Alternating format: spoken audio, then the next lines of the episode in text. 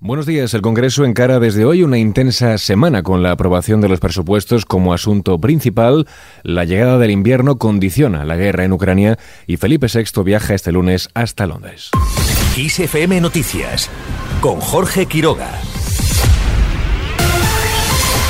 Este lunes comienza una semana intensa en el Congreso. La Cámara Baja inicia desde hoy una semana frenética en la que el Gobierno prevé superar sin dificultad la ley más importante del año, los presupuestos eh, para 2023, aunque la semana culminará el jueves con el debate entrada ya la noche del impuesto a los más pudientes y también de la reforma del delito de sedición. Una semana política que, aunque en el Congreso comenzará, como decimos, este lunes a las 3 de la tarde, será inaugurada esta misma mañana por el presidente del Gobierno, Pedro Sánchez Sánchez, que participará en la 68 Asamblea Parlamentaria de la OTAN, en la que también intervendrá por videoconferencia el presidente de Ucrania, Volodymyr Zelensky. Precisamente, el dirigente ucraniano ha realizado esta pasada noche un nuevo balance sobre la situación en su país. La llegada del invierno parece mitigar la ofensiva rusa.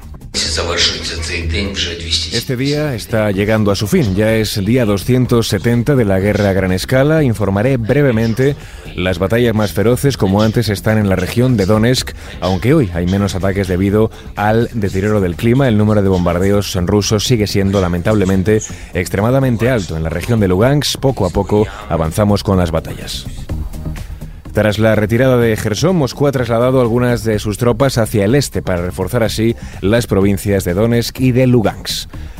Al hilo de este asunto, pero ya en clave nacional, la ministra de Defensa, Margarita Robles, supervisó ayer la formación de los 64 ucranianos reclutados por España y que están recibiendo instrucción en la Academia de Infantería de Toledo. La ministra insistió en que esta guerra la va a ganar Ucrania.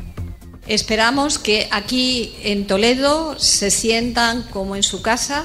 Sabemos que son momentos difíciles para todos ustedes porque su país está en guerra y han dejado lejos a sus familias.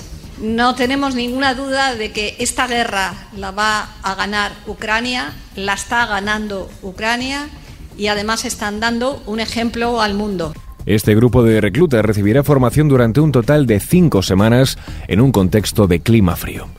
Hablamos de otras cuestiones marcadas en la agenda de este lunes. Felipe VI viaja hoy hasta Londres para asistir a un encuentro con empresarios. El rey acudirá a la cena de gala conmemorativa del 135 aniversario de la Cámara de Comercio de España en el Reino Unido, en la que van a participar directivos de diferentes empresas instaladas en este país.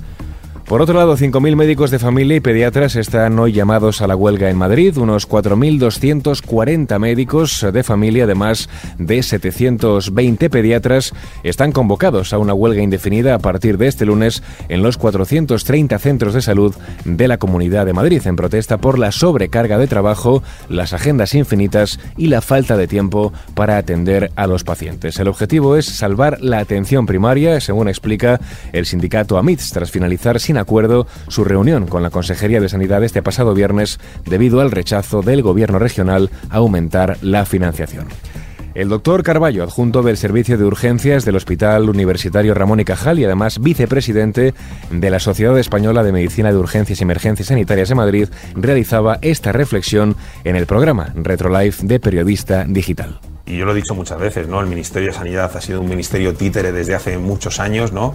Con el PP y con el PSOE, ¿no? no esto no es cosa de colores, ¿no? Y desgraciadamente hemos dejado morir algo que era precioso, ¿no? Y que teníamos una sanidad eh, puntera a nivel mundial.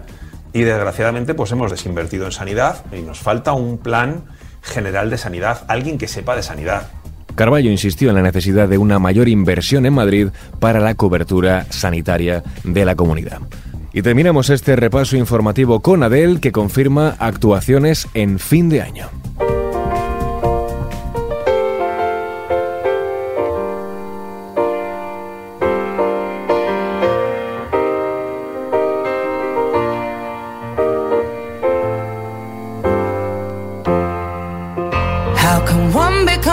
La artista británica no descansará esta Nochevieja. Confirma que su residencia de conciertos en Las Vegas se mantendrá durante el fin de semana de fin de año. A través de Instagram ha anunciado dos espectáculos adicionales como parte de su recién lanzada residencia Weekends with Adele en el Coliseo de Las Vegas, en el Caesars Palace. La víspera de Año Nuevo siempre ha sido una decepción para mí. Parece que siempre termino pasándola en un automóvil de camino hacia algún lugar, pero no este año. Esto ha escrito Adele en su publicación de Instagram en la que ha indicado que las actuaciones se celebrarán el 30 y el 31 de diciembre. Con este último anuncio de Adele lo dejamos. Susana León estuvo en la realización de este podcast. La información, ya sabes, continúa actualizada en los boletines de XFM. Muy buenos días. In the sacrifice. Yet I don't know anybody who's truly satisfied.